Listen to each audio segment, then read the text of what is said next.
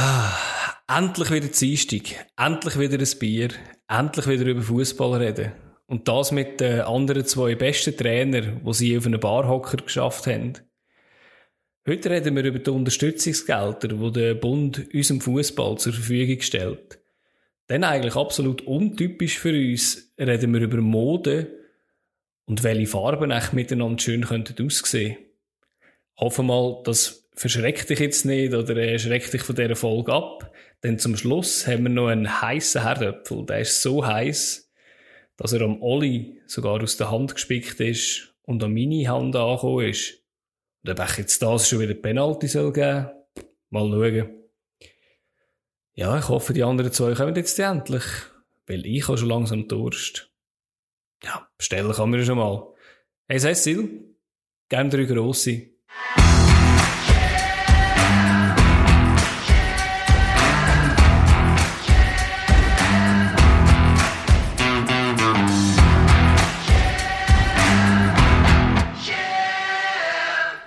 Thema von heute geht wieder mal um Geld.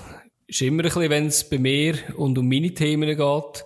Das mal aber aus aktuellem Anlass. Der Verein bekommt äh, Geld vom Bund. Und äh, bevor ich zu euch weitergebe, ähm, kann ich kurz zusammenfassen, oder, was so ein bisschen die Fakten sind. Das sind ja zweierlei Arten von Geld, die die Vereine können bekommen. Das eine sind die Affo perdu Beiträge, wo es vor allem darum geht, eigentlich um die Geisterspielausfall zu begleichen. Da habe ich jetzt irgendwann mal von so um die zwei Drittel mal gehört gehabt, wo das jemand könnte abdecken und dann natürlich auch die zinslosen Darlehen, die es gibt, wo, wie gesagt, natürlich zinslos sind, über zehn Jahre zurückzahlbar, ähm, aber natürlich auch eine gewisse ja, gewisse Bedingungen geknüpft sind, wie zum Beispiel ein maximaler Jahreslohn beziehungsweise eine Reduktion um 20 Prozent. Der Jahreslohn ist bei 148.000 Franken, was jetzt nicht irgendwie eine Zahl ist, die mich dunkt, die mich jetzt würde verschrecken, also fast so ein bisschen im normalsterblichen Bereich, also ist nicht irgendwie so absolut über, überrissen. Willst du noch sagen, was du verdienst? Ja, 148.000 äh, ist mir jetzt abgekürzt worden, okay. muss ich sagen. Also, ja, eben wegen dem, oder? ähm, ja, und eben, was, wahrscheinlich, was ein bisschen einschneidender ist, dass das über fünf Jahre auch wird bleiben. Also, äh, nur an der Teuerung darf man es ein bisschen anpassen. Das ist natürlich für eine relativ lange Zeit eine Einschränkung. Ich glaube, die anderen Sachen mit dem Unterstützen oder Weiterführen von der Jugendarbeit und dem Frauenfußball sollte eigentlich kein Problem sein in der Schweiz. Das sollte eigentlich erreichbar sein. Und jetzt meine Frage an euch, oder? Also ich habe jetzt relativ viel geredet. Um das einfach kurz zusammenfassen. Wie steht ihr zu dem? Glaubt ihr, dass das mal jemand von diesen Darlehen wird äh, Gebrauch machen? Weil zuerst mal hat es ja Hanebücheni äh, Bedingungen gehabt, wo irgendwie, wo man hat müssen sagen, also da geht niemand der Deal ein. Ähm, wie seht ihr das? Ja, ich glaube, wenn es dann um die Existenz geht von der, vom Club, dass man dann sehr wohl auf die Angebote zurückgeht. Weil eben, sie sind zwar an extrem heftige Klauseln eigentlich in dem Sinn gebunden, aber ja, wenn es dann um das Überleben geht von einem Club, finde ich, ja, muss man ja fast. Also, und es ist jetzt nicht, äh, ich habe es ja gelassen, muss sagen, es ist jetzt nicht so wahnsinnig, finde ich jetzt, dass man sagt, boah, krass, mega heftig. Ja, was ich höre, ist, dass ähm, so die Aussagen von der Vereinspräsidenten schon eher positiver sind als bei der, beim ersten Durchgang. Aber es sind eben auch einige Sachen noch nicht wirklich klar. Also einerseits äh, sind halt die Löhne ja verhandelt. Also das heißt, es sind Verträge. Es ist auch nicht klar, wie einfach dass das rechtlich ist, jetzt einfach zu sagen, okay, du verdienst jetzt einfach 20 Prozent weniger von heute auf morgen. Es sind übrigens ähm, relativ viele Leute betroffen. Ich habe das nachgelesen. Der Durchschnittslohn in der Schweizer Fußballliga liegt bei 165.000. Das ist, ähm, also ist einiges drüber, wobei man natürlich muss sehen, dass ja die Gelder nicht nur für Fußball ausgeschüttet werden, sondern auch für Eishockey und andere Sportarten. Es sind insgesamt 133 Vereine, die von dem Gebrauch machen, wenn sie es denn wettet. Aber ich glaube, wie es Fabio sagt, also es ist ja so eine Frage, ja, muss ich, dann mache ich es. Aber ähm, ich glaube, es wäre schon den Vereinen lieber, wenn nicht, wenn sie nicht müssen auf das zurückgreifen. Ja, also eben von meiner Seite jetzt, ich habe mal ähm, vom FC Aarau habe ich ein gelesen gehabt, sie können etwa mit 1,5 Millionen rechnen. Ähm, weil sie können schlicht und einfach nur von der AFO Perdu äh, nicht leben, weil äh, das Loch, das sie bekommen hat, also das Loch, das es gerissen hat seit dem April, ist einfach zu gross, oder? Dass sie auf gar kein Darlehen gehen müssen. Ich sehe das aber bei so kleineren Clubs oder Challenge League Clubs auch nicht das grosses Problem, weil ich glaube, dort hat es auch nicht so viel, wo, wo der Jahreslohn extrem wird überschreiten. Ich, ich frage mich eher bei den Super League Clubs oder Spitzen, aber ob jetzt das äh, IB, Basel ist zum Beispiel, oder? Ich meine, das ist natürlich eine, eine Verpflichtung, wo man dann sagt, die nächsten fünf Jahre können wir Spieler wie einen Cabral nicht mehr verpflichten. Das, das frage ich mich eher. Also, wie als man dort wird, äh, damit umgehen Ich weiß nicht, ob Basel und IB überhaupt äh, Interesse an dem haben, aber da sehe ich das grosse Problem eigentlich. Ja, also IB hat sich nicht unabgeneigt, gibt es das deutsche Wort, weiß nicht, aber ähm, hat sich äh, durchaus einigermaßen interessiert gezeigt für das. Ähm, übrigens, die Zahl, die ich vorhin gesagt habe, ist natürlich Super League. Das ist, äh, glaube ich, Challenge League und so weiter ja. nicht mehr dabei. Ja, aber das ist das, was sich für mich schon am meisten auch die Frage stellt, von der Wettbewerbsfähigkeit, dass man halt in anderen Ländern andere Verteilschlüssel hat oder einfach gar, also ja, keine Ahnung, oder noch weniger hohe Bedingungen und entsprechend dann nachher halt das für, für einen Spieler noch weniger attraktiv ist, in der Schweiz zu spielen, weil man dann da eben, wie gesagt, mit diesen mit Verträgen aber muss. Man muss auch sehen, die 165'000, die ich gesagt habe, dort kommen noch Prämien äh, oben drauf. Und die Spieler haben ja. das Jahr in, in grösser, grösseren Fällen bereits auch schon auf ähm, Lohn verzichtet. Ja, eben bis 50 Prozent haben sie eigentlich schon verzichtet oder an gewissen Orten, oder? Und wenn jetzt noch 20 Prozent draufkommt, muss man sich dann auch überlegen, ob im, ob im Januar dann äh, das grosse Fliehen der, der Stars kommt in der Schweiz, oder? Obwohl wir ja nicht viele Stars in der Schweiz haben. Ja, muss man es auch einfach sehen, und das finde ich, das darf man nicht vergessen. Wir sind momentan einfach in einer Krisensituation. Und in dieser Krisensituation gilt es jetzt halt einfach, die Massnahmen so aufzugreifen, dass es für alle am Schluss stimmt. Und wenn ich jetzt zum Beispiel eben sehe, was die grossen Clubs momentan für Transfer tätigen, dann frage ich mich, anhand von was haben die das gemacht? Wo haben die das Geld her? Wo haben die das, wieso haben die das geschafft? Und da frage ich mich schon ein bisschen, auf der einen Seite Geld ausgeben für neues Stars und auf der anderen Seite dann aber müssen den Bund abpumpen wegen Geld. Ich finde irgendwie der Spagat zwischendurch, finde ich, ist jetzt nicht gerade so... Gut, aber eben, wenn du zum Beispiel den FC Basel anschaust, oder, dann sagen sie, also sie hätten ja können entscheiden, du, schau, wir verkaufen den Cabral, wir holen zwei, drei nicht, die wir jetzt geholt haben, oder ob jetzt das ein Kasami oder was auch immer ist. Ähm, äh, aber sie haben natürlich, also Kasami ist jetzt ein schlechtes Beispiel, weil dort haben sie schon gewusst, dass sie nicht europäisch dabei sind, oder? Aber jetzt ein äh, Cabral, oder? Wenn sie den verkauft hätten, hätten sie ja gar keine Chance gehabt, europäisch dabei zu sein. Und sie haben wahrscheinlich schon darauf spekuliert, dabei zu sein, und dann hätten sie ja den können, sich mit dem leisten, oder? Das ist einfach ein heißer, wenn man jetzt momentan spekuliert. Das ist heiß. Aber ja. da muss ja wirklich irgendwie ein Indiz dafür haben, dass es dann auch funktioniert. Und gerade eben, wenn du so Spieler holst. Und jetzt, jetzt ja. ist halt momentan, ja, jetzt gibt es keine Euroleague und kein europäischer Fußball.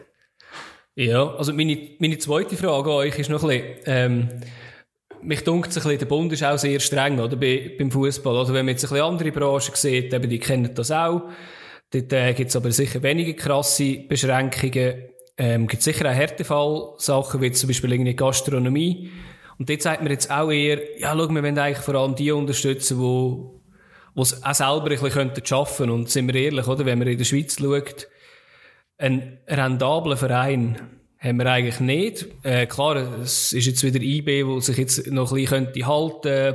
Basel kann sich so lange halten, wie sich wie das Portemonnaie vom Herrn Burgener wahrscheinlich aufgetan wird. Ja, die gleiche Situation ist in Sion äh, und Zürich auch. Ja, genau. Und eben meine Frage ist jetzt ein bisschen, ist das endlich irgendwie ein Schuss vor den Bug auch von den, von den Schweizer Clubs, irgendwie zum sagen, ach komm, wir müssen irgendwie anfangen, vielleicht ein bisschen kleinere Brötchen zu backen, aber dafür, äh, sind wir ein gesunder Verein und auch eine ernstzunehmende Unternehmung, die auf eigenen Beinen stehen kann weil es sind einfach alle das nicht. Äh, nur Oder glaubt ihr, das ist ein frommer Wunsch? Du musst auch kurz auf das, was du vorher gesagt hast. Aber ich glaube, ich finde das immer noch interessant, wenn man da auf diesen Fußballclubs umhackt und dann sagt, wieso sollen jetzt die Geld bekommen vom Bund? Weil das sind eigentlich nur Fußballclubs, jetzt geht es nur um Spass. Aber ich glaube, was man aber immer vergisst, meint eben, da stecken ja auch noch Arbeitsplätze dahinter. Und ich glaube, beim FCB arbeiten 50 Leute. Und ich meine, die betrifft es ja dann am Schluss endlich auch. Und das sind ja administrative Berufe und so weiter und so fort. Und ich glaube, dort finde ich immer mega, man kann dann immer auf den Fußball umhacken, wie man will, aber ich glaube, es trifft dann eben nicht nur die Spieler, sondern es betrifft ja eigentlich dann den ganzen Verein. Nein. Ja, die, Ar aber eben, ich meine, die ja, Argumentation sehe ich schon. Auf der anderen Seite sehe ich auch den Punkt, dass das Geld ja nicht irgendwo vom Himmel geht ist, sondern das Geld wird ja irgendwo hergenommen, sprich aus irgendeinem Topf von Steuergeldern, wo ja auch nicht einfach, einfach da ist. Also sprich, dass dann der Geldgeber, in dem Fall der Staat, halt einfach auch seine Bedingungen stellt, verstehe ich jetzt schon noch, obwohl ich es natürlich als, als Fußballfan irgendwo schmerzhaft finde. Und eigentlich ähm, es schöner fände, wenn es das Geld einfach so gibt. Aber wie gesagt, also das macht irgendwo schon auch Sinn. Nein, also weißt, meine Frage hat eher ein bisschen in Zukunft abzielt, oder? Weißt, wenn jetzt, wenn jetzt das auch, sagen wir, überstanden ist, wenn man dann wieder ins Stadion und so, gibt es ein Learning aus dieser Krise, dass man sagt so, du schau jetzt, das ist jetzt wirklich ein Schuss vor den Bug gewesen, jetzt, wir haben gesehen, oder, wenn nur, nur in Anführungszeichen, ein halbes Jahr so ein Problem entsteht, oder? Dass Zuschauereinnahmen uns wegbrechen, ähm, sind wir schon in einer extremen Schieflage, wo wir äh, von etwas profitieren, wo sie, wenn es jetzt so eine grosse Krise ist, wird es nicht mehr eine Unterstützung geben. Meinst du, da gibt es irgendwie ein Learning daraus, dass irgendwie ein Club sagt, hey, weißt du, komm, wir setzen mehr auf die Jugend, wir versuchen uns vielleicht diversifizieren, ein bisschen mehr, vielleicht irgendjemand anders noch Geld reinzubekommen, oder glaubt ihr, das ist in der Schweiz auch gar nicht möglich? Ich glaube, das Learning Hey, also, da bin ich relativ desillusioniert. Aber ich glaube, das hat halt ähm, einerseits den Grund, dass man halt in dem ganzen Zirkus innen ist, wo ja nicht an der Schweizer Grenze aufhört, wo halt irgendwo dann dominiert oder beziehungsweise diktiert wie dass man da haushalten will, um irgendwo können den Sport dann auch können betreiben, so dass er eben auch attraktiv bleibt. Also es geht ja nicht nur darum, dass man sagen, okay, ich will, ich gebe jetzt viel Geld aus, weil ich will Champions League gewinnen, aber ich will ja mhm. ähm, letztendlich auch attraktive Spieler im Stadion haben. Also ich meine, schlussendlich funktioniert ein Verein so lange, wie er eben auch zum Beispiel Zuschauer anzieht. Und das macht er nicht mit dem Maskottchen. Und das andere ist, dass man sich natürlich schon vor ein paar Jahren mehrheitlich irgendwo so ein bisschen angepasst hat, indem dass viele Vereine heute, oder praktisch alle sagen, wir sind Ausbildungsvereine. Das ist ja eigentlich schon so ein Schritt. Wo man gesagt hat, okay, wir, wir richten nicht mit den ganz grossen Kellen an, sondern wir wollen auf den Nachwuchs setzen und das machen gewisse, äh, sagen, ähm, erfolgreicher und gewisse weniger. Aber das ist ja eigentlich der Schritt schon vorweggenommen und trotzdem hat das aber nicht dazu geführt, dass man jetzt Ende Jahr dann das grosse Konto kann in die nächste Saison übernehmen Ich glaube auch, dass das mit dem Learning wie so ein Schritt ist, wo eigentlich äh, teilweise schon stattgefunden hat. Und ich glaube eben, die meisten Fußballvereine in der Schweiz haben mit einem Zuschauerschwund schon vorher zu kämpfen gehabt, schon vor der Corona-Krise. Also ich nehme jetzt das Beispiel FCL, die haben ja einen Zuschauerschnitt von Anfangs, also von Anfang von der neuen Arena von 13.000, jetzt sind es glaube ich auf 9.000 gewesen. Also irgendwo sind die 4.000 mhm. Leute her und die kommen nicht mehr an Match. Oder, oder, ja. Und ich glaube, es hat dort schon angefangen, dass man da wie kleinere Brötchen muss backen. Vielleicht hat die Schweizer Liga halt auch einfach, ja, früher noch von seinem grossen Namen gelebt. Halt vom FCB, damals in der Champions League, von den Ausbildungsvereinen und so weiter. Und jetzt merkt man halt Schritt für Schritt, man ist nicht mehr so weit vorne im UEFA-Ranking. Das heißt, man hat weniger Platz, man kann sich weniger zeigen. Und ja, also ich glaube, es geht schon absolut in die Richtung. Mhm. Ja. Aber was man sicher muss sagen, zum aktuellen Zeitpunkt, wo wir jetzt hier aufnehmen, die AVP, die, sind noch nicht fix definiert. Das ist aktuell eigentlich lediglich äh, Skizze. In welcher Art und Weise und welcher Grössenordnung, so wie ich das verstanden habe, ist das noch nicht fixiert eigentlich. Aber äh, die Darlehen sind eben ab dem 1. Dezember zu beantragen eigentlich. Also ich bin auch sehr gespannt, oder, wie, wie viel das, das äh, genutzt wird, das Angebot. Ähm, ja, und vor allem eben, was, was vielleicht auch die Learnings daraus sind, bin ich auch sehr gespannt, ja. Gefahr ist halt einfach, zum da vielleicht noch ganz schnell anhängen, Gefahr ist halt mhm. einfach, dass es dann auch in der Schweiz noch eine größere Schere gibt, wenn du Vereine hast, die auf das zurückgreifen und dann die Regeln müssen irgendwo einhalten und andere Vereine, die das nicht genau. müssen, wo nicht müssen, weil sie jetzt schon besser dastehen und dann durch die ähm, Einschränkungen halt auch noch weniger beschnitten werden, dass dort die Schere noch mal ein bisschen ja. mehr aufgeht. Auch wenn sie jetzt nicht riesig sind, aber doch, ja, man weiss halt die Folgen nicht, was die Folgen von so einer 20% Kürzung von der Löhne zum Beispiel. Ja, also eben von dem habe ich eben auch ein bisschen weit Angst. Äh, ich habe eben am Schluss auch noch ein bisschen weit Angst, dass irgendjemand, der kein Darlehen aufnimmt, und dann äh, vielleicht irgendwie solche Bedingungen, vielleicht sogar an die AVP gebunden werden, wo ich den recht unfair fände. Aber das ist aktuell ja noch nicht das Thema gewesen. Es ist eigentlich wirklich immer um die Darlehensbedingungen gegangen. Aber wenn es dann natürlich so ist, dann ist es einfach eine recht diktierte Liga, ehrlich gesagt. Aber ja, also eben zum aktuellen Zeitpunkt wissen wir da noch nicht mehr, wie sich das wird entwickeln, aber ich glaube, wir werden da das Auge drauf behalten. Ja, dann sind wir mit der ersten Rubrik schon durch. Der Fabio kommt mit der Top 3.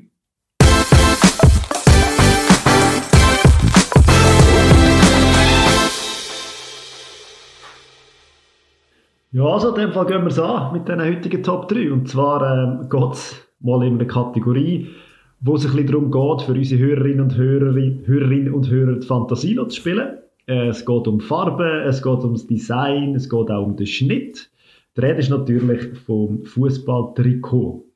Und da gibt es tausende davon. Und darum haben wir uns eigentlich, äh, oder wir haben uns dafür entschieden, angelehnt an die Nazi-Pause mal die Rest der Nationalmannschaften anzuschauen von den letzten paar Jahren. Und welche das einem da rausgestochen sind und welche das einem gefallen. Die Spielerdress natürlich, Goalie-Shirts, gäbe es doch auch ein paar spezielle. Aber ich würde an einen Campos oder an einen Marco Pascolo denken, sind die doch auch recht speziell. Ist eine eigene Sendung, glaube ich. Heute Top 3. ja. Genau.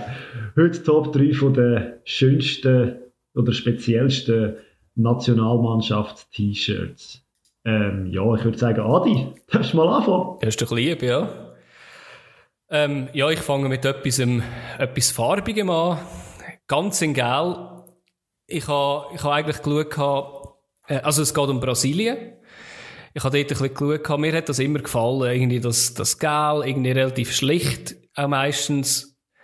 Ähm, ich habe das von 1970 hat mir sehr gut gefallen irgendwie und da habe ich eigentlich, also bin ich eigentlich schon fix bei dem gewesen und dann habe ich geschaut, ja, was ist denn aktuell noch so? Habe, habe jetzt mich aber äh, fürs 2020, 2021 entschieden, einfach, einfach rein vom Schnitt her, weil ich finde, die Shirts früher sind nicht ganz so optimal geschnitten gewesen, dass sie mir jetzt extrem gut gefallen haben. Äh, was, was kann man sagen zum Shirt von, also das 20, 2021 Shirt von Brasilien ist natürlich ganz in Gel gehalten. Ähm, ist von Nike, das, die haben allgemein recht schöne Trikots, finde ich. Sie haben am, am Kragen und an den Ärmel haben sie eine, haben sie einen Rand drin, wo sie in grün ein recht schönes Muster eingearbeitet haben. Und sie haben ähm, ein relativ schönes Muster, also das Muster, eben, alles ist eben in Gel, aber sie haben einfach ein Muster eingearbeitet im Trikot, was mir eben auch gefällt im Vergleich zu den alten Shirts, wo meistens die Finesse dann nicht haben. So wasserzeichenmässig. Also ich weiß nicht, wie man dem so, so sagt. So wasserzeichenmässig, genau so in die Richtung, ja. Und äh, mir gefällt einfach, hat das schon immer gefallen, einfach das Gelb, auch mit den, mit den blauen Hosen, so ein bisschen in Kombination. Das, das ist meine, mein Platz 3. Darf ich weitermachen? Okay, dann mache ich weiter da mit unserem kleinen Mode-Podcast. Und ich bleibe auch in Südamerika und zwar bei den grossen Konkurrenten von Brasilien. Meine Nummer drei ist Argentinien. Ähm, und zwar einfach, weil es wirklich klassisch ist. Also man hat, ich finde das, ich finde das einfach irgendwie cool, wenn eine Mannschaft also auch im Clubfußball, aber wenn sie einfach, du weißt einfach, aha, die sind schon vor gefühlten 100 Jahren so umeinander gesprungen und sie machen jetzt immer noch. Und das blau-weiß längs gestreifte Shirt von Argentinien, ich habe jetzt ähm, aus der 18er, 19er Saison genommen, das ist von Adidas, das heißt, du hast, wie gesagt, du hast ähm, vorne drauf drei blaue Streifen, die längs runtergehen, ähm, durchsetzt mit weißen Streifen logischerweise und die drei Adidas-Streifen dann auf den Schultern oben. Die Ärmel sind ganz weiß, ähm, das Logo vom Verein, also von der, von der Nation, ist in Gold und auf der anderen Seite dann Adidas. Aber das Ganze ist relativ schlicht, aber genau das macht es eben aus, finde ich. Und wie gesagt, man könnte Argentinien schon immer so und das ist darum meine Nummer drei. Also hat jetzt wenig damit zu ob ich jetzt die Mannschaft sympathisch finde oder so, aber das ist, ich finde es einfach ein sehr gelungenes Gerät, wo ich jetzt glaube auch wenn ich jetzt mich nicht für Fußball interessieren oder so, aber würde anlegen, weil es einfach cool aussieht. Mhm, sehr schön. Ja gut, dann äh, kommen wir zu meinem Platz Nummer 3 und äh, ich habe gemerkt bei der Recherche von diesen Dress, dass mir so die Epoche zwischen 1985 und 19, ja was ist das, 98, dass ich dort immer relativ fündig geworden bin, mit was so schöne Dress anbelangt. Und bei mir auf dem Platz 3 ist ähm, das Liebling von den Holländer, logischerweise in Orange. Ja, es hätte ja müssen kommen. Von der EM 1988. Oh. Ja. Und zwar bei Oran Oran Oranje, wie es äh. gehört. Und zwar eben, es ist das, Lieb das Liebling ist von Adidas. Und es hat so verschiedene Bausteine auf dem Liebling. Und es sieht aus wie so ein, ein kleines Kunstwerk. Es hat so ähm, Dreieck und Teile drauf und das ist sowieso abgetrennt, alle die Teile voneinander. Der Rest ist eigentlich relativ schlicht. Du hast auf der rechten Seite ein kleines Adidas-Zeichen, auf der linken Seite das Verbandszeichen vom holländischen Verband. Und oben hast du natürlich den, das weisse, die weißen Adidas-Streifen. Für mich einfach ein, ein, schlichtes, aber ein mega, mega schönes äh, T-Shirt. Du hast wie so ein das Gefühl, wenn du ein bisschen näher her schaust, dass sich die Teile dann ineinander so ein bisschen bewegen. Ich weiß nicht, ob das damals schon 1988 schon so angeschaut worden ist, aber wenn ich jetzt das T-Shirt vor mir sehe. So ganz nüchtern hast du das auch. genau. aber ja, das ist so, das ist so die äh, Kühlit von Boston Konsortenzeit gewesen. Ja. Genau. Wir sind natürlich auch, mhm. also haben auch einen sehr attraktiven Fußball gespielt. Also von dem her. Kommt noch dazu. Und natürlich die weiß-orangen Hösli dazu, die es damals noch Super knapp. Ja. Richtig. Sehr schön. Ja, dann gehe ich doch weiter. Ich bin, ich habe relativ viel gefunden und auch relativ viel in der Vergangenheit, aber ich bin jetzt trotzdem wieder bei einem aktuellen Shirt gelandet, wo, ich, wo mir aufgefallen ist, wo ich mal kurz das Rezept habe, was, was so in der Nations League irgendwie gegangen ist. Ähm, ich bin dann bei, bei demjährigen Trikot von, von Slowenien gelandet. Ähm, ja, ich habe eine Zusammenfassung von Slowenien geschaut, tatsächlich. Wieso auch immer. Ähm, wie soll ich das, das äh, erklären, dass, äh, dass, ähm, das Liebling ist ähm, auch von Nike genau der gleiche Schnitt eigentlich wie vorher von, ähm, ähm, wie vorher bei Brasilien. Ähm, auf der rechten Seite ein Nike-Zeichen, auf der linken Seite hat es ähm, das Verbandslogo und ich habe noch relativ äh, es amüsant zu finden mit mehreren geometrischen Figuren noch dazu. Sieht noch recht cool aus. Es ist im oberen Bereich, im, so im Brustbereich, ist äh, so hellblau gehalten und im unteren Bereich ist es weiß gehalten. Und das ist Trend mit einem, ja, so einem Zickzack, sage ich jetzt mal. Und ich bin ein bisschen recherchieren und habe gedacht, so, man, die haben auf jedem von ihren äh, Trikots das, das Zickzack sind die irgendwie von, von einem börsenkotierten Unternehmen gesponsert, die immer ihren Aktienkurs nicht ab, abbildet. Ist natürlich nicht, muss man sagen. Das sind Berge, oder? Genau, ja. Sondern er ist der höchste Berg von Slowenien, der Mount äh, Triglav. Ich hoffe, ich spreche das richtig aus, aber ich glaube, wir haben eh niemanden, der zulässt von, von der Slowakei. Aber das habe ich irgendwie noch... Slowenien, Slowenien. Ah, ich habe Slowakei gesagt. Sorry, Slowenien, Entschuldigung. Also jetzt haben wir sicher niemand mehr, der zulässt. Jetzt, ja, jetzt sind sie auf dem Weg zu mir, ja. Ähm, nein, aber ich habe das einfach ein schönes Designelement gefunden, wo wie das Trikot trennt, aber es hätte trotzdem auch noch eine Bedeutung von dem her, und auch rein äh, von der Farbe her hat es mir jetzt äh, recht zugesagt. Die Version, andere haben ein bisschen, ja, ein bisschen speziellere Farben, sagen wir mal. Aber das ist, das würde ich mir jetzt auch noch kaufen. Sehr schön. Ich habe ich habe jetzt wirklich, ich habe vor mir so viele Trikots, die ich jetzt da rausgesucht habe, extra für die Aufgabe. Und es ist jetzt mega schwierig, wieder mich zu entscheiden. Aber ich glaube, ich gehe mit einem ein bisschen extravaganten in meinem Platz 2. Und zwar gehen wir jetzt auf Afrika runter. Und wir sind 2002 in Kamerun. Es ist ein Puma-Shirt, ähm, wie es sich für Kamerun gehört, ganz in grün gehalten, gelbe Aufschrift, also gelbe Loi, in der Mitte dann das Puma-Zeichen und dann von vorne gesehen links dann das Logo und das Logo hat halt so die Landesfarbe, das grün, rot, gelb drin und so ist dann auch der Kragen verarbeitet. Der V-Kragen aber hinten dran hat es dann eben auch so die Landesfarbe und, und jetzt kommt der entscheidende Punkt, es hat kein Ärmel. Das heisst, es ist eigentlich ein, kurz, ein Kurzarm-Shirt.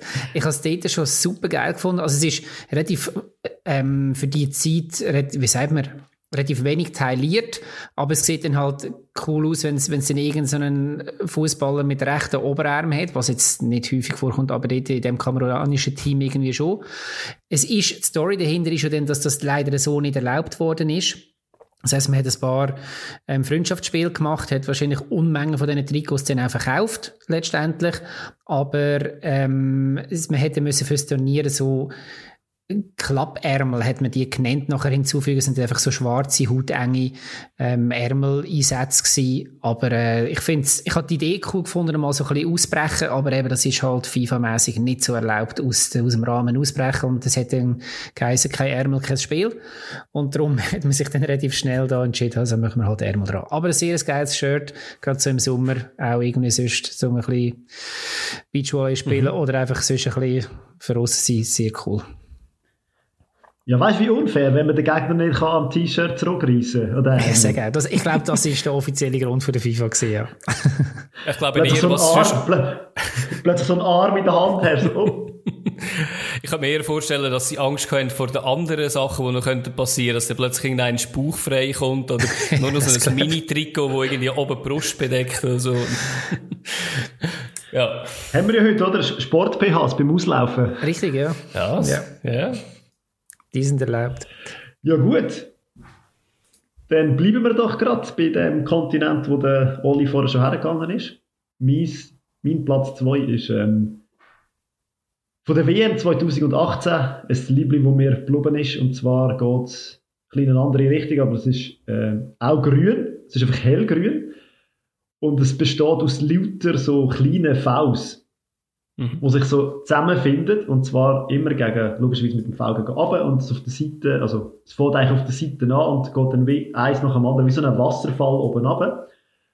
Und Ärmel sind das gleiche, wo in grün, also hellgrün und weiß ist und die Ärmel sind eigentlich so schwarz und weiß. Äh, die, Sprache, die Rede ist natürlich vom Liebling von Nigeria. Und ich muss sagen, wenn ich das Lied schon gesehen habe, muss ich sagen, hey, wow, aber das würde ich mir jetzt, glaube ich, sogar kaufen. Habe dann überlegt, mir das zu bestellen. Es ist innerhalb von 10 Stunden oder so ausverkauft gewesen. Man hat es gar nicht mehr bekommen. Was haben die? Auch Puma oder die, Nike oder was haben die? Es ist Nike, Nike. Es ist Nike, genau. Und es hat auf der rechten Seite das Nike-Zeichen und auf der linken Seite das vom Verband. Aber äh, ja, es, es, wirkt halt, eben, wie so beim holländischen Lied, es, es wirkt so, als würde es sich wie bewegen, das T-Shirt. Und ich glaube, wenn du mit dem auch den rennst und die Match, die man dann gesehen hat, oder WM, es ist einfach ein mega spannendes T-Shirt. Ich glaube, ja, also wenn man es anschaut und im Spiel, im Fernsehen, ich glaube, das müsste man auch mal live mal sehen. Sicher speziell. Aber du siehst überall so ein bisschen Bewegungen und Sachen in diesen Trikots rein, Fabio. ja, ich finde das, auch, find das eben auch speziell. Wenn du nicht einfach nur so ein matt T-Shirt hast, sondern das eben auch das Design, wo sich jemand überlegt hat dabei. Aber das ist doch, ist das nicht irgendwie angelehnt an ein recht altes von Nigeria noch? Das also, ist, das, also ich bin, ich bin nicht ganz sicher, aber, ja. aber ich, ich, bin, ich, ich kann es nicht sagen. Ja. Das ist auf jeden Fall ein sehr, sehr schönes T-Shirt.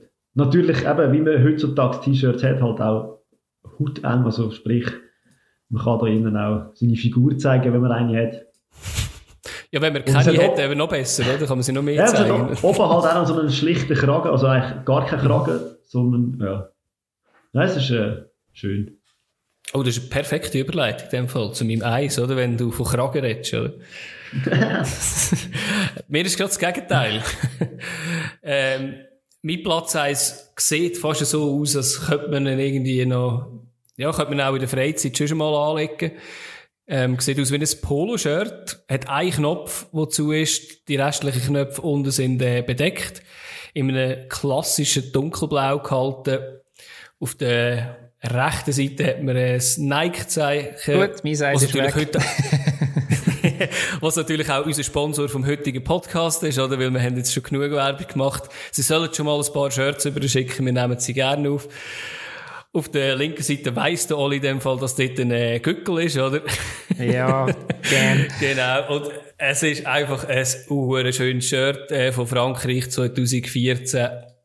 Ähm, muss ich sagen, das, eben, das könnte man fast anlegen, irgendwie zum Arbeiten oder irgendwie für den Ausgang. Das ist, ja, also ist einfach wirklich mein Eis, könnt ihr anschauen. Es ist schönes dunkelblau. Ja, es passt einfach alles. Ja, es hat im Rücken, also das heisst, ähm, hinten am Nacken hat es dann noch die französische Farbe irgendwie so reingenäht, ja. aber es ist wirklich eben auf eine Art dezent und auf die andere Seite wirklich super geil. Ähm, ja. ja. ich finde auch, es wäre mein Eis gewesen, absolut, ja. Aber ich habe noch etwas auf Lager.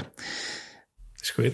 Fabio, du hast nicht mehr zu den Franzosen zu sagen. mir das Eisen weg. Ja, mal schauen. Nein, zu den Franzosen habe ich nichts zu sagen, aber sehr wahrscheinlich nimmst du mir jetzt mein Eisen weg. Ja, dann mal schauen.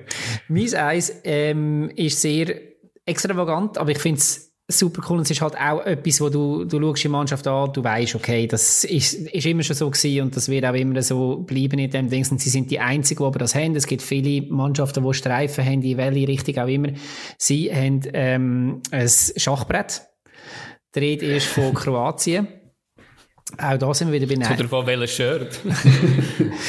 ja, also das, was ich jetzt meine, ähm, ist aus dem Jahr 2018, aber sie haben häufig, also ja. es hat ja vorher auch noch so blau gegeben, wo dann das, ähm, das Schachbrett so ein bisschen reingelaufen ist von den Seiten oder so, aber das, was ich meine, ist jetzt wirklich so, dort ist es absolut rein, ähm, das Schachbrett. Und du hast das Helle?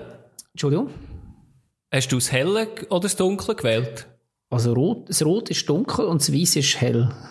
Aber es ist so. Nein, also weißt du, es gibt ja, es gibt ja noch das Auswärtsshirt, wo so fast schwarz ist und einfach Schachbrettmuster so Nein, es ist komplett also, rot-weiß. Also es hat ah, okay. rote Ärmel, okay, ja, roten Kragen ja. und der Rest ist dann wirklich so, ähm, abwechslungsrot-weiß. Es hat aber so ja, wie Zacken ja. drin, also die, die roten Felder und ja, also laufen dann so zackenmässig in die Weißen rein und jetzt, ähm, auch ich mich ein bisschen gleich wie der Fabio, auch das sieht dann so ein bisschen verschwommen aus und wirkt dann so ein bisschen nach Bewegung und so. Auch nüchtern. Ähm, ist auch relativ gut tailliert.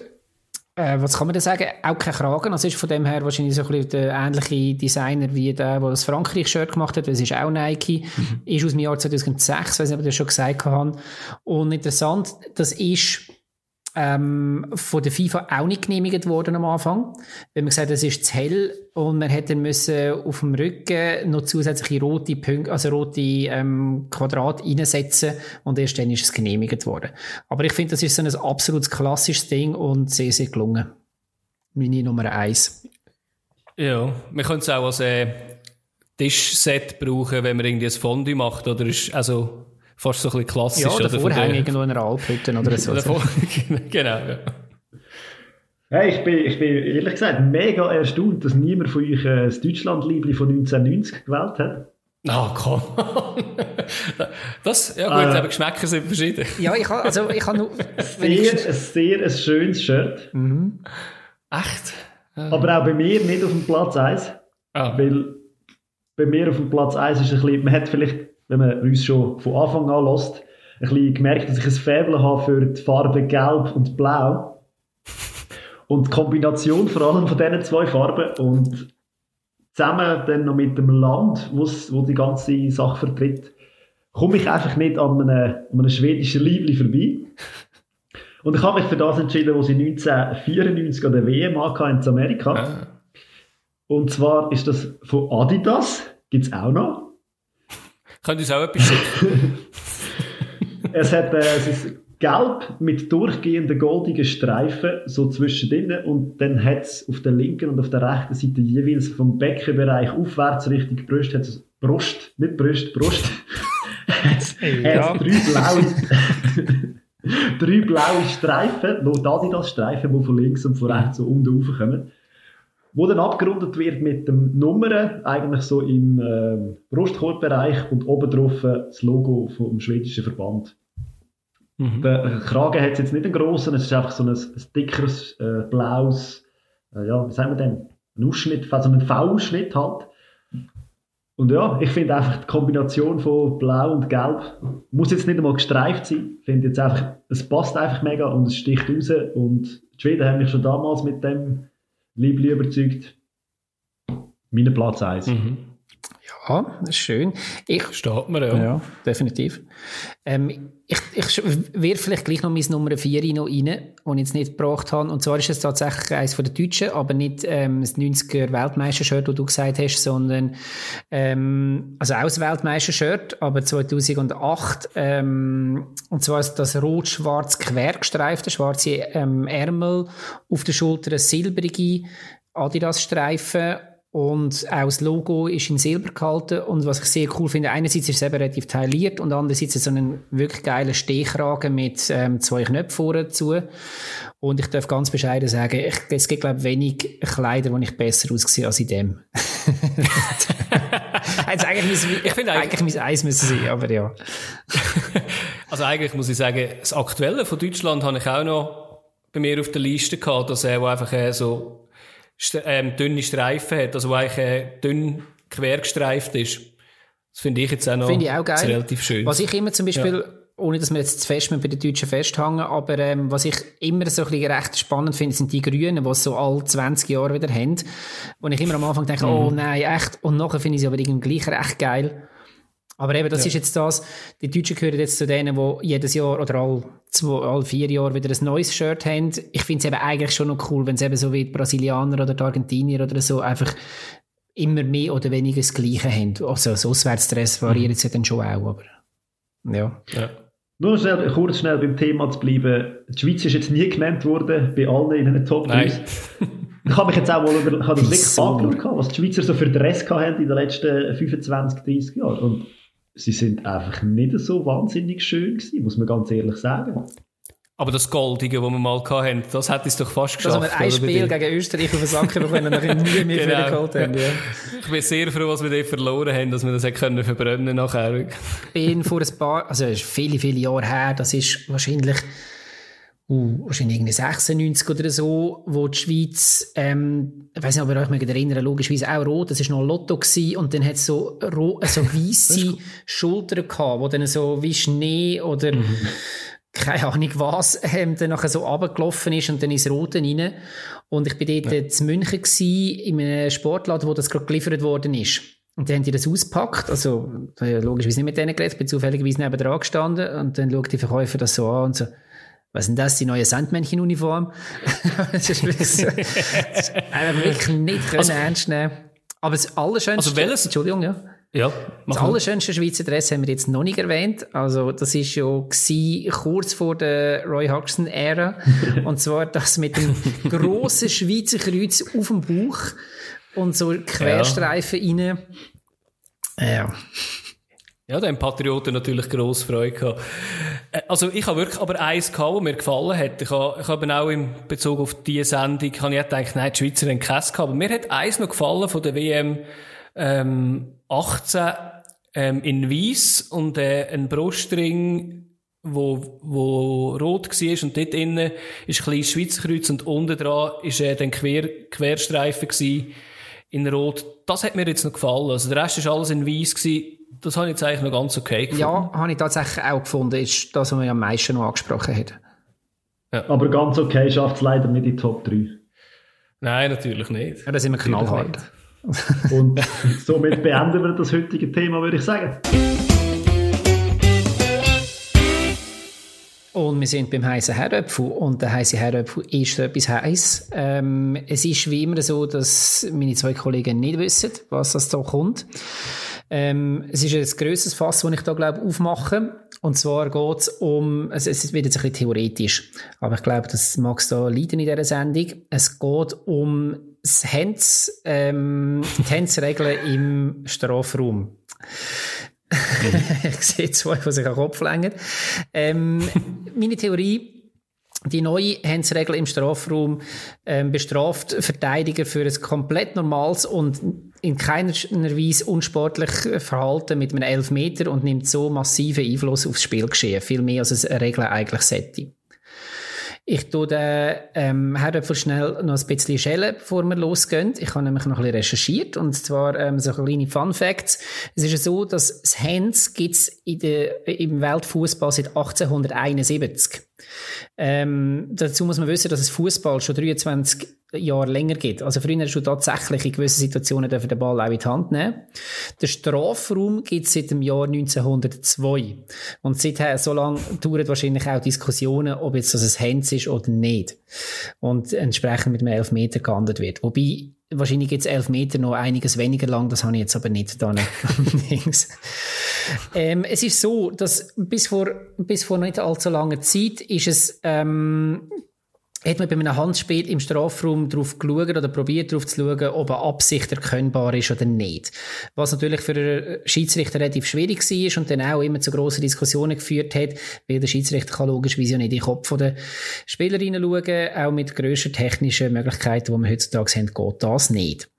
Ähm, jetzt ist es so, dass man ähm, das anscheinend vereinfacht hat. Und zwar ist es so, dass man völlig vereinfacht jetzt gesagt, wenn der Verteidiger den Ball mit der Hand, oder wenn der Ball an die Hand springt, dann ist es in den meisten Fällen ähm, mal einfach ein Foul, wenn durch das der Radius, oder wie sagt man, der Umfang vom, vom Körper vergrößert wird. Und dann ist es auch absolut egal, ob das ein absichtliches ähm, Hands war oder auch ein absolut, ähm, wie soll ich sagen, auf den ersten Blick sichtbar kein absichtliches Foul. Also auch wenn, wenn du in den Ball reingerührt wirst, in dem Sinn, dann gilt es... Oder von hinten angeköpft wirst, genau. oder zum Beispiel, das ist ja so eine tolle Sache. Richtig.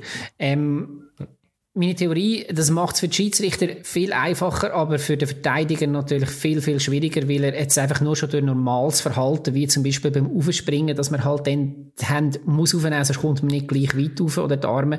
Ähm, und damit geht man bereits schon das Risiko ein, dann halt einen Elfmeter zu kassieren, wenn dann der Ball dran springt. Das ist jetzt ein Beispiel. Meine Meinung, also beziehungsweise meine Frage an euch, was ist eure Meinung? Hat sich irgendwo verbessert? Hat sich verschlimmert? Wie, wie erleben die es im Moment in der Praxis? Also, was ich gesehen ist vor allem, dass es niemand wirklich weiß, was, wie es genau gehandhabt wird. Ich habe gestern oder vorgestern äh, in einem Interview gelesen mit einem Fußballer, der sagt, die haben 15 Jahre lang keine Regeländerung gemacht, jetzt in den letzten fünf Jahren haben sie tausende Regeländerungen gemacht und er weiß sie selber gar nicht, was, was jetzt die Regeln sind. Oder die Spieler kennen sie mittlerweile, glaube ich, auch nicht mehr richtig, was jetzt Fakt ist. Und ich glaube, dort ist das Problem, wo man es ist. Du weißt nicht genau, wie es gehandhabt wird. Also die Schiris wissen es, hoffentlich. Und die Spieler sollten ja eigentlich auch wissen. Das ist ihr tägliches Brot, das sie damit arbeiten. Aber eben, ich glaube, es ist so es ist ein komisches Konstrukt. Und du kannst ja wie, also ich finde, äh, wenn du angeschossen wirst aus, aus 10, 10, 10 cm und du den Arm draussen hast, finde ich, da ist es müßig darüber zu diskutieren, ob es das ein Hands ist oder nicht. Aber eben, es ist halt wie man muss irgendwie ein, eine einheitliche Regel finden. Und ich glaube, das ist relativ schwer. Ja, also aber ich glaube schon, dass äh, die meisten Fußballer eigentlich die Regeln werden kennen und äh, Giris eigentlich schon auch, aber eben manchmal ist die Auslegung einfach ein bisschen anders, oder? Jemand hat ein, ein kleines Fußballverständnis und kann dann äh, ein Penalty vielleicht auch nicht geben. Andere Schiedsrichter, muss man dann sagen, ja, die haben irgendwie aus meiner Sicht gar kein Gespür dafür, wie man einen Ball plötzlich könnte in die Nähe von einem Arm bekommen. Also ich finde es auch schwierig. Also ich finde, es hat sich überhaupt nicht verbessert, ehrlich gesagt, ähm, zum, zum irgendwie eine Lösung finden. Also ich weiß auch nicht, man kann ja nicht einfach sagen, wenn händisch, also wenn etwas an die Hand oder an den Arm kommt, ist, ist einfach immer strafbar. Das wäre eine relativ einfache Regel. Aber ich glaube, der würde wahrscheinlich nur noch ähm, trainiert werden, dass man wirklich nur noch die Hand schießt. Stell du dich mal in eine Freistoßmauer, ohne deine Kronjuwelen zu schützen. Ja, das, das, ist, das ist natürlich, ja. Darum bin ich immer der, der geschossen hat, weißt Ah, so, ja. ist, so ist das, so ist das. immer nicht geschossen. Nein, also, ja, also nein, also ich finde es schwierig zum diskutieren, oder? Ich meine, was, was, was die beste Regel wäre, oder? Ich finde, das wäre jetzt sicher auch eine, Regel, die nichts würde bringen, oder? Dass man sagt, einfach, sobald er an der Hand ist, ist, ist gerade Penalty. Aber eigentlich, äh, geht man, also eigentlich geht man mit der Regel in die Richtung. Und man will ja eben eigentlich die, die Auslegung, Auslegungssache will man eigentlich vermindern. Und gleichzeitig geht es mhm. aber nicht, weil es dann komplett unverhältnismäßig wieder aussieht. Und, und von dem her eben, ja. man hat es probiert vereinfachen, aber ich finde, ich habe das Gefühl, man sieht auch unter der Schiedsrichter Verwirrung. Mhm. Ja, die Auslegung ist halt einfach, also eben, ich finde halt einfach, am besten wäre es halt einfach wieder, man würde drauf gehen, wenn man sagt, wenn, wenn es extra irgendwie eben der Umfang oder Körper, äh, Körpergröße, Körperbreite eigentlich, ähm, verbreitert wird, dass der Penalty gibt. Aus meiner Sicht hat man genau aus solchen Gründen eigentlich auch einen Videoschiedsrichter ob man jetzt auch gut findet oder nicht. Aber genau das könnte man prüfen, wenn, wenn Leute drinnen hocken, die auch schon mal Fußball gespielt haben, sollten die hoffentlich sehen, ist das absichtlich oder nicht. Es gibt gewisse Indizien, die relativ klar sind, ob das äh, absichtlich ist oder nicht. Und ich finde, den, den Videoschiedsrichter sollte man einfach nutzen, um die Handspielregel eigentlich verbessern, aus meiner Sicht. Mir kommt damals die Penalty-Szene von Schweiz-Spanien in Sinn, wo sich, glaube der Rodriguez bei einem Eckball so mit den Armen rudern hinterher kommt, um den Kopfball überzukommen. Und genau. dann kommt er nicht über und der andere köpft von hinten an seine Hand. Aber er vergrößert, ja, er, recht viele Szenen er vergrößert mit seiner Hand, logischerweise, vergrößert ja er den, seinen Körper. Nur ist das eine natürliche Bewegung, sonst kannst du gar nicht aufspringen. Und ich finde, dort ist es schon an. Oder? Das sind zwei Sachen, wo das eine wird klar für ein Hands sprechen und das andere klar für kein Hands. Schiri hat ja dann Penalty pfiff und gesagt, okay, für mich ist das ein Hands. Und ich glaube, das ist wirklich speziell. Es gibt wie so Situationen im Fußball, wo du auch selber, wenn man selber Fußball gespielt hat, wo du dann merkst, hey, aber ich habe doch jetzt das ganz natürliche Bewegung gemacht, die ich eigentlich immer noch würde machen. Ich kann ja gar nicht anders laufen oder springen mhm. oder Zeug und Sachen. Logisch mache ich durch das meinen Körper größer. Und ich glaube, ja, wenn man, wenn man das nicht klar definiert, wird es extrem schwierig. Ja, es ist ja nicht einmal immer sichtbar, ob jetzt aus dieser Situation ein Vorteil für den Verteidiger entsteht. Und nur schon das müsste ja eigentlich einmal, müsste eigentlich mal irgendwo mitgewertet werden. Also wenn mir der Ball an die Hand springt und ich habe aber keinen Vorteil, dann und ich werde nachher noch bestraft durch, durch, ähm, durch einen Elfmeter, äh, eben dann verliert es für mich immer die Verhältnismäßigkeit. Aber eben, für mich ist es natürlich auch ein Teil von einer, von einer größeren Geschichte, was ist im Strafraum allgemein erlaubt. Und im Moment tendieren wir sowohl in der Schweiz wie jetzt ich, ich sehe es jetzt halt zum Beispiel in Deutschland Wochenende für Wochenende, dass wir im Moment extrem pingelig dort ähm, pfeifen und letztendlich ist aber der Strafraum auch ein Teil vom, vom Spielfeld und es kann nicht sein, dass dort plötzlich ja, also wir müssen jetzt nicht fast noch, noch weiter auftun von, von wegen ähm, Fouls ganz allgemein, aber es geht so ein bisschen in die gleiche Richtung rein, dass, dass, dass man dann irgendeinen den, den Verteidiger gerade kann abschaffen kann. Also das ist jetzt ein bisschen sehr plakativ gesagt, aber wenn er dann schlussendlich eigentlich nicht mehr darf in den Zweikampf hineingehen oder eben, wie gesagt, sich auch nicht mehr an einem äh, Kopfballduell beteiligen, weil einfach die Gefahr für ihn so viel grösser ist als für den Stürmer, dann wird es schwierig, finde ich. Und Umgekehrt wird von den Stürmer ja auch extrem gesucht. Und ich glaube, das fällt auf. Also jeder Stürmer, wenn er im Strafraum innen ist, dann versucht er irgendwie den Ball so zu spielen, dass er einem Verteidiger an die Hand geht. Oder eben, was wir auch schon gesehen haben, dass wenn er den Ball rechts am Goalie vorbeispielt, der Ball wird niemals richtig gehen, sondern einfach am Goalie vorbeilegen, so dass er noch quasi bei der Aussenlinie ist und dann noch, dass der Goalie die Finger drin hat und dann umgeht. Ich meine, eben, das sind so Situationen, wo der Stürmer einfach den Penalty sucht. Und ich meine, in dem Sport geht es um viel Geld. Und da sucht man halt dann mal die, die, irgendwas, um da irgendwie einen Profit zu schlagen, rauszuschlagen. Aber ich finde, das, das ist halt wie, muss, muss man wie aus den Köpfen bekommen. Hey, ich finde einfach, wenn es eine klare Verheiterung, also wenn man klar sagt, die Torchance ist, äh, ist kaputt. Vereitelt. Ja, oder ist äh, zerstört worden durch die, durch die Aktion. Dann kann man es ahnden. Aber wenn jetzt einer allein auf den Goalie zuläuft, zwei Meter vor dem Goal den Ball rechts weg, äh, wegleitet, also bis zu der Eckbahn rausgeht und dann der Goalie reinlenkt und darauf umgeht und gibt es Penalty, finde ich. Ja, muss man auch dort diskutieren. Also. Aber eben, aber eben der Punkt ist ja genau der, man hat ja das versucht jetzt so zu vereinfachen, dass man, äh, dass man weniger Fehler macht, oder? Das wäre der Plan, ist ja. Ist ein Missverständnis. Also das ist der Plan, oder? Und das ist ja eigentlich nicht also man hat gemerkt, ja klar, es, es werden wahrscheinlich in Anführungszeichen weniger Fälle gemacht, weil einfach alles, was ein bisschen an der Hand ist, wird einmal zählt. Aber wir können ja wirklich auch grundsätzlich sagen, genau solche Fälle, wo jetzt auch du vorher gesagt hast, ein anderer Fall, wo jetzt nicht äh, Hens betrifft, aber eben genau die blöden Schwalben, wo irgendwie gesucht werden, wenn irgendeiner schon fast an der Grundlinie unten ist.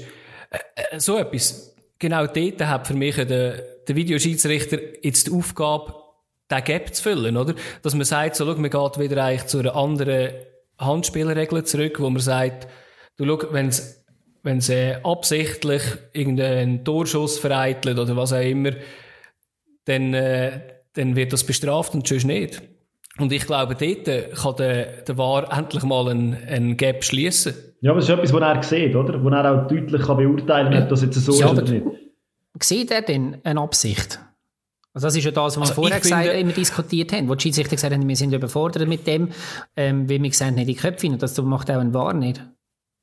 Also weißt, wenn du, äh, wenn du siehst, wie, wenn also ein Ball an die Hand geht, oder wenn jetzt jemand mit der Schulter äh, in die eine Richtung geht und halt die Hände ein bisschen weggehen, musst du sagen, dann musst du pfeifen, oder?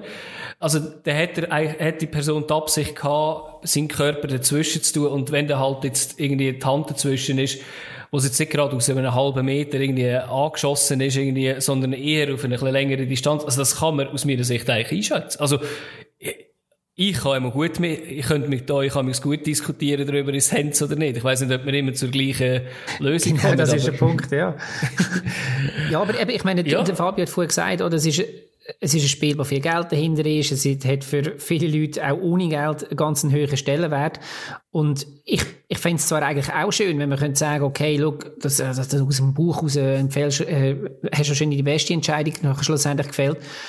Aber kann denn so einen grossen Sport, so einen eben auch finanziell grossen Sport, einfach auf, auf so einer Gefühlsbasis schlussendlich so entscheidende Fälle wie es gibt einen Elfmeter, wo dann halt Nein. in vielen, vielen Fällen auch ein Spiel entscheidet.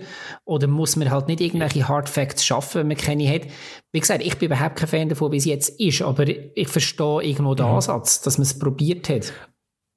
Also für mich, ehrlich gesagt, ist immer die Frage, oder, wo will man, oder was ist die Vision eigentlich vom, vom Fußball? Und ich habe eine relativ klare Vision, dass ich eigentlich hoffe, dass mit diesen ganzen technischen Möglichkeiten, Unterstützungen, auch wenn jetzt das alles nicht so toll läuft und so, dass der Fußball eigentlich gerechter wird, dass, dass fast keine Fehler mehr passieren. Und wenn die Fehler passieren, dass man das ein bisschen genauer analysiert, schneller analysiert, dass so was bisher naiv. passiert ist. ja, nein, ja, sorry. Ja, ja. Nein, also, nein, ich verstehe es, weißt, ich verstehe es nicht, dass man in der heutigen Zeit noch muss über Abseits reden. Der Fabio hat vorher irgendwie geredet von diesen Sport-BHs, wo alle irgendwie einen Sender drin hat. Da, da hört man mal auf von diesen blöden Sachen reden. Ja, du hast dein, äh, dein Oberschenkel von, äh, weiter vorne gehabt als ich meine Hand mit dem kann ich kein Penal, also mit dem kann ich kein Goal schießen, also ist es abseits. Nein, du kannst einfach sagen, wir nehmen einfach immer den Mittelpunkt von dieser Person, oder? Und das ist, das ist dann faktenbasiert, weil das einfach technisch unterstützt ist und da muss man nicht mehr über Abseits reden. Und dann kann man das auch im Stadion zeigen, schau, der ist 30 cm im Abseits gestanden heutzutage redet man darüber, irgendwie, wenn einer mit der Hand gerade vorne zeigt, zum sagen, hey, spielen wir in Lauf rein, wird das abpfiffen. Ist vor zwei Wochen mit der Premier League wieder passiert, und der eine sagt, spielen wir in Lauf rein, und nachher wird es abpfiffen als, als Offside. Aber eben, ich, ich schweife jetzt da ein bisschen ab. Ja, aber mittlerweile ist es ja erlaubt, mit der Hand ins Goal zu schießen, oder? Irgendeiner hat doch das mal gemacht, da, ah, ja. und dann mal. Also. Ja, hat es schon öfters gegeben, oder? Ja. Und Gottes, ja. Nein, aber das ist halt meine, also eben, das ist so ein bisschen meine äh, Utopie, sage ich jetzt mal. Also ich denke, irgendein muss doch das mit diesen ganzen Unterstützungen fast fehlerfrei. Ja, ja, das glaube ich. Aber wenn wir jetzt wieder zurück auf, aufs eigentliche, ja. auf meinen Herdöpfel genau. Nein, aber wenn wir jetzt wieder zurück auf, auf, das, auf das Thema da gehen, dann ist ja halt wirklich genau das jetzt mit dem Hands etwas, wo schwierig zu also ja, eben, sie haben es eigentlich probiert. Wenn du sagst, okay, Ball geht an die Hand, es ist sowieso faul, dann hast du es eigentlich so klar geregelt und dann kannst du es irgendwann wahrscheinlich auch irgendwo ausmessen, technisch oder was auch immer. Dann hast du einen Chip in der, im Ball in, also das könntest du dann auch. Aber alles andere ist halt eben, wie gesagt, eine Messensfrage. Und dort sind wir an dem Punkt, wo wir einfach nicht auf einen, auf, auf einen grünen Nenner kommen. Wie es vorher war, ist es auch nicht gut gewesen. Ich finde es jetzt eben auch nicht eine Verbesserung. Aber vielleicht ist das halt eben genau jetzt äh, so ein Fall, wo, wo du an deine Grenzen kommst, mit, mit klaren Ansagen und Technik und weiss ich was. Und jetzt kann man, eben, ich wünsche mir schon, dass es eine Regel gibt, aber es würden uns wahrscheinlich ganz viele Leute widersprechen und sagen, nein, genau das macht doch der Fußball aus, dass du eben nicht alles bis ins hinterste Detail kannst ausmessen und berechnen und klar festlegen. Aber ja, ich weiß nicht, ob das meine Meinung ist. Es gibt übrigens eine Variante von Fußball, wo mehrheitlich in Irland Fußball äh, gespielt wird, wo man äh, mit, dem, mit der Hand darf spielen Das ist eine grossartige Sportart. Sensationell zum Zuschauen. Sensationell zum Zuschauen. Ist, ist Gaelic Football oder ist äh, Wohle? Das ist Gaelic Football. Oder irgend so etwas in Richtung? Gaelic Football. Gaelic Football, okay, ja. Ein grossartiger. Ja, aber der okay, ich merke, wir, wir, ja. wir driften immer mehr vom Thema ab. voll, voll. Mal, also ich meine, der Fabio hat jetzt eine ja. Lösung geboten, oder? Wir nehmen einfach immer in die Hand, oder? oder der letzte nimmt ja, einfach immer in die Hand. brauchen, genau, wie auf dem Pausenplatz. Der letzte ist der Goalie. Bis 1871 hat es auch funktioniert. Und früher war es einfach ja. besser gewesen. Früher war alles besser gewesen. Man könnte auch gerade noch das Offside abschaffen, wenn wir schon ja. gerade dran sind. Ich, ich glaube, Fußball also revolutionieren. Ja, also ich glaube, das Regelwerk erfüllt noch der ein oder andere Herdöpfel da an dieser Stelle. Ich glaube auch. Oh, ich sehe aber, sehe gerade, äh, Cecil kommt. Nein, kommt sie schon einkassieren. Was? Ja. Ist das gekommen? Austrinken. Das war die letzte Runde. Wir machen zu. Bis nächste Woche.